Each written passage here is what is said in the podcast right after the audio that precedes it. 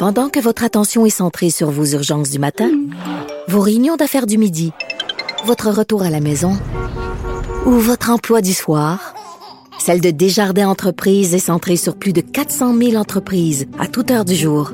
Grâce à notre connaissance des secteurs d'activité et à notre accompagnement spécialisé, nous aidons les entrepreneurs à relever chaque défi pour qu'ils puissent rester centrés sur ce qui compte, le développement de leur entreprise.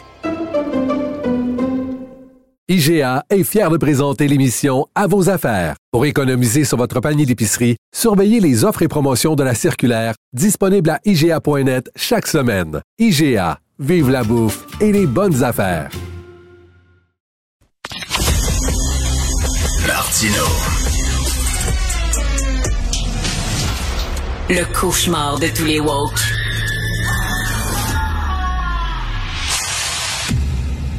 Alors, nous parlons avec Stéphanie Touga, directrice des affaires publiques et gouvernementales chez TAC. Salut Stéphanie. Salut Richard. J'ai baissé le chauffage parce que du Trisac, à chaque fois qu'il euh, entre dans le studio après moi, il trouve tout le temps que j'ai tendance à surchauffer et lui il aime ça quand c'est froid.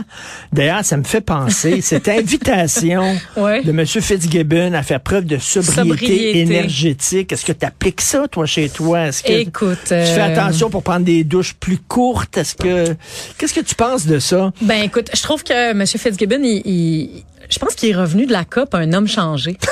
je veux dire, il y a comme un discours là du gouvernement qui a, qui a changé à 180 degrés sur la question de l'énergie et tout ça, sur la question de l'environnement. Euh, et là, si bien qu'on parle de sobriété énergétique, pour moi, c'est comme un peu... euh, je me dis, mon Dieu, Fitzgibbon, il y a eu une épiphanie à. C'est vraiment ce que je me dis, puis t'es tant mieux. Euh, et comment ça va se traduire, la sobriété énergétique, je sais pas trop. Euh, c'est sûr que quand je vois là, devant des maisons, euh, des espèces de, de, de, de, de Père Noël gonflables shootés à l'air, je me dis, mon Dieu, ouais, il y a peut-être des coupes nécessaires dans le gras qu'on peut faire, notamment là. Euh, mais en même temps, il fait moins 20 dehors, fait que tu chauffes ton studio, Richard, moi, je, je t'en tiens pas rigueur. là.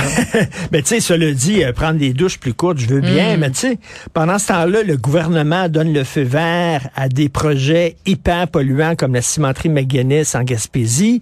Euh, pendant ce temps-là, les buildings euh, Continuent où- il y a où il y a des bureaux du gouvernement, Ouais. entre autres à Québec. là, le complexe G s'est allumé euh, toute la nuit Exact. quasiment. Puis tu sais, tu sais, Ouais.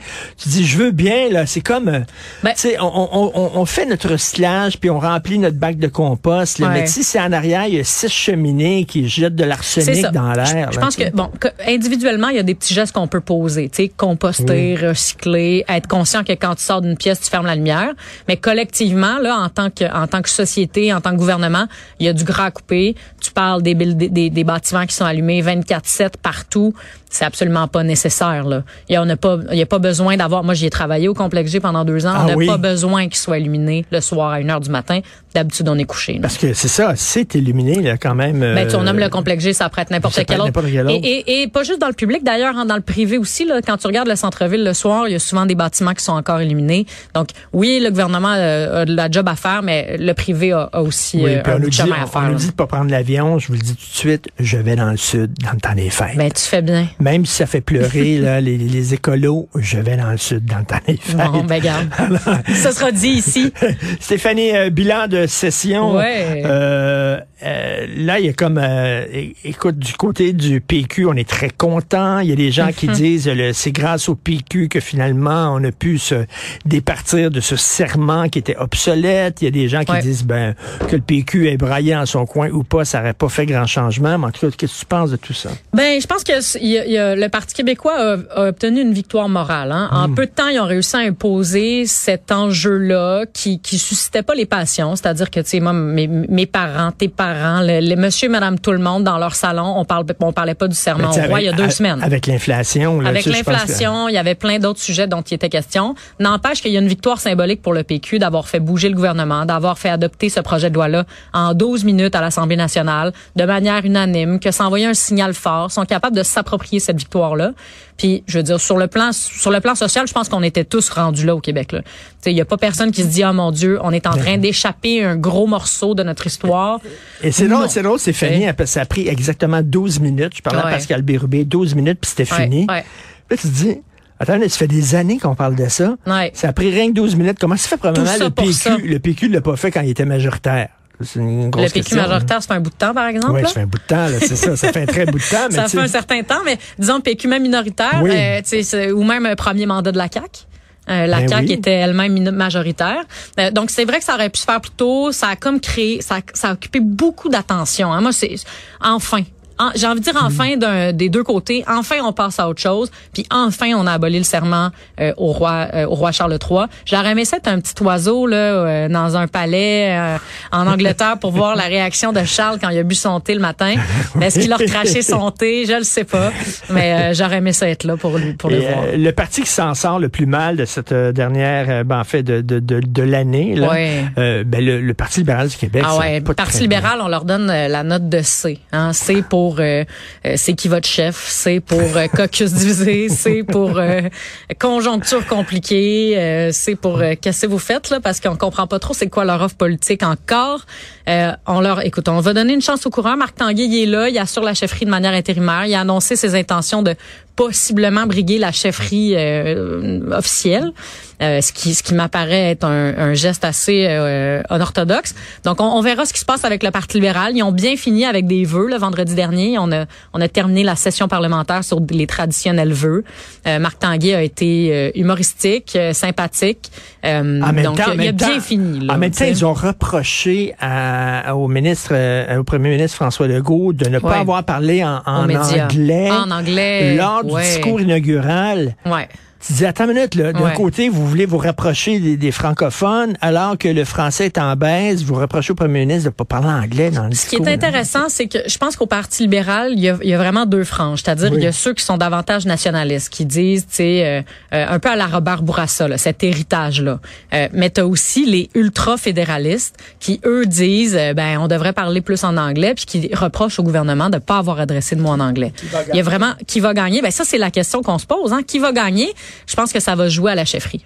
La chefferie, là, pour moi, ça va être le moment. Tu sais, André Fortin, là, il, il s'est positionné sur le serment au roi. Je pense que c'est lui quand même qui a poussé sur son parti pour dire on devrait appuyer ça. Passons un autre appel. Donc, d'après moi, André Fortin, il est plus dans l'air, là, plus nationaliste. Marc Tanguay, je ne pense pas. Donc, Et ton, ton bilan de la CAQ? mon bilan de la CAQ, euh, je dirais, je leur donne la note de B. B pour bien. Euh, c'est, à part là la chasse aux faisans de, de Pierre Fitzgibbon, il n'y a pas vraiment eu de faux pas. Euh, ils, ont, ils, ont, ils ont respecté pas mal tous leurs engagements par rapport au bouclier anti-inflation. Hein, fait que les chèques aux contribuables, si euh, monsieur, monsieur, monsieur, monsieur, madame qui nous écoutent peuvent ouvrir leur accédé, vont voir qu'ils ont reçu leur chèque. Euh, les, les tarifs sont gelés, les allocations aux aînés sont budgétées, seront envoyées prochainement. Donc le gouvernement, à part la baisse d'impôts, quand même, euh, qui est quand même un gros morceau, tu me diras, mais à part cet élément-là, ont respecté leurs engagements. Ils se sont pas trop fait euh, varloper. Ils ont dit des choses quand même. Ils ont posé, des, ils, ont, ils ont commencé à poser des gestes. Ils ont commencé à envoyer des signaux de ce qui se s'en viendra, notamment sur la question de l'immigration, la question du français. J'ai l'impression qu'on va avoir un gouvernement hyper actif euh, dans la prochaine année qui vont vouloir euh, euh, cocher des cases et respecter leurs engagements, notamment pour se donner de la place pour définir un leg. Parce que François Legault a pas eu la chance de se faire un leg dans le premier mandat parce qu'il a géré une pandémie. Euh, donc, il voudra certainement là euh, avoir un leg à définir au prochain mandat. Fait que je donne la note de B pour l'instant pour les quelques jours de parlementaire, euh, de, de, de, de session parlementaire qu'on a eu. Je trouve qu'ils ont bien fait ça, somme toute. Et Québec solidaire? Ben, Québec solidaire, je trouve qu'ils sortent très, très bien du jeu aussi. Euh, je leur donne aussi la note de B.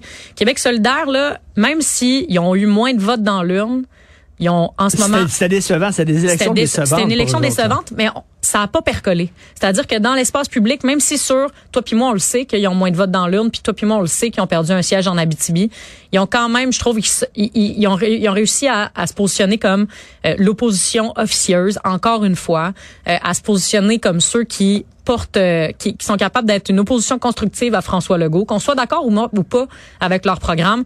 À l'Assemblée nationale, à chaque fois que Gabriel Nadeau se lève, tu sais que tu vas avoir un bon show, puis tu sais qu'il va, il va positionner des enjeux importants. Puis je- je- c'est sain en démocratie d'avoir une opposition qui est jamais d'accord ou presque avec le gouvernement. Des fois, il faut se ranger, mais n'empêche, je trouve que Québec, Québec solidaire joue bien son rôle.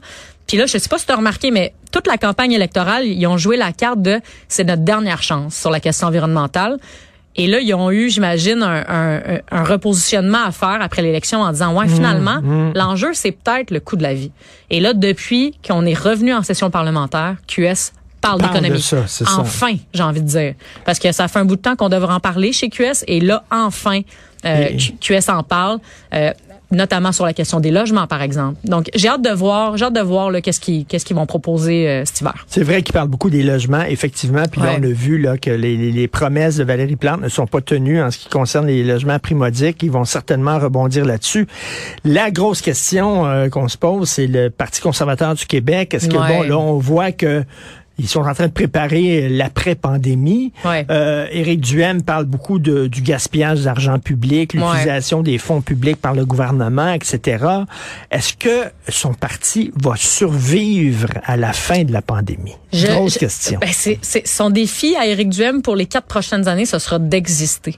C'est-à-dire que lui, en tant que, qu'en tant que personnalité publique, il existe, mais sa formation politique, c'est, c'est pas, c'était pas une donnée dans l'histoire récente du Québec. Fait que j'ai hâte de voir ce qui va se passer avec Là, ce s'il fait, parti-là. si- là, s'il veut, là, concrètement, s'il veut Ouais. faire, mettons, des points de presse ou euh, parler aux journalistes, Ouais. il, doit faire ça à l'extérieur, Ben, il y, y a un bâtiment à l'Assemblée nationale où les médias peuvent aller et tu peux tenir un point de presse. Euh, mais il peut pas aller à la salle qui est réservée aux parlementaires. C'est ce qu'il avait demandé à Nathalie Roy, à François Legault. D'avoir un petit bureau dans le coin, là, même un si c'est dans bureau un le coin. Exactement. Un bureau dans le coin puis accès à, à- à l'Assemblée pour faire des points de presse. Ça leur aura été euh, refusé. Fait que ça va être un défi d'exister. Mais ce qu'il a dit, et, et, et il est très habile, euh, Éric Duhem, ce qu'il a dit, c'est moi, je vais essayer d'aller trouver un caquiste déçu de ne pas avoir de fonction parlementaire.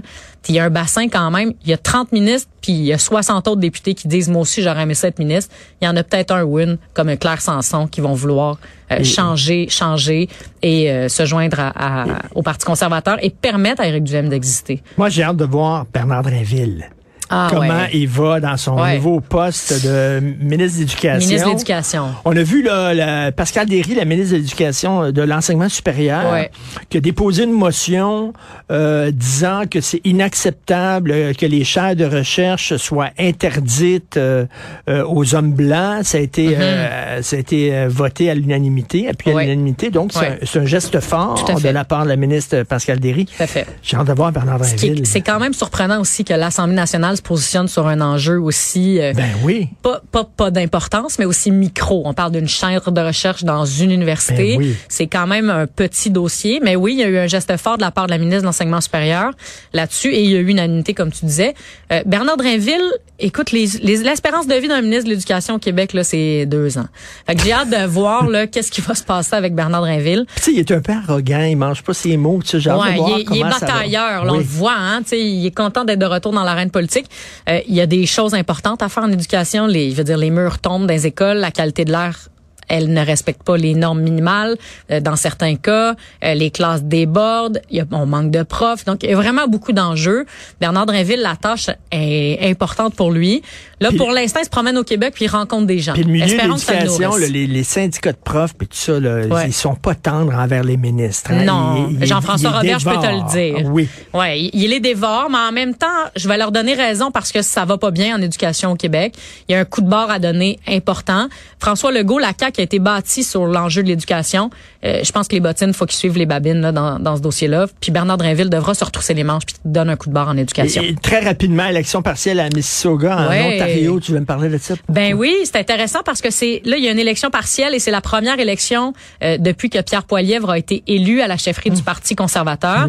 Ça, gars, en, en ce moment, c'est une circonscription qui, qui est détenue par le Parti libéral, mais qui a déjà été conservatrice. Donc il y a comme un espèce de test de leadership pour Pierre Poilievre. Il y a une élection plus tard euh, aujourd'hui Euh, et, euh, et elle fait cocasse là dans cette élection-là, le Parti rhinocéros a décidé d'être un troll euh, que- et a, pr- a représenté quelque chose comme 30 candidats euh, à la à- pour être député euh, de, de la circonscription de Mississauga. Mais ça va être intéressant de voir est-ce que Pierre, Poilievre fera mieux euh, que la dernière élection Qu'est-ce quand que, le PLQ. qu'est-ce que PLC, disent les, euh, les spécialistes, ben, les experts? Pour qui- l'instant, écoute, ça serait très surprenant qu'il remporte, euh, mais l'objet, le, le Parti libéral devrait remporter à nouveau cette circonscription-là, donc dans la grande région de Toronto. Mais euh, Pierre Poilievre a comme le mandat de faire mieux en disant, voyez, même dans la région de Toronto, traditionnellement libérale, je commence à faire des points. Euh, just ça. watch me pour la prochaine élection. Capitaine Brille Crime. Pierre Poilievre. Merci, bonne semaine, Salut. Richard, bonne semaine. Salut, merci.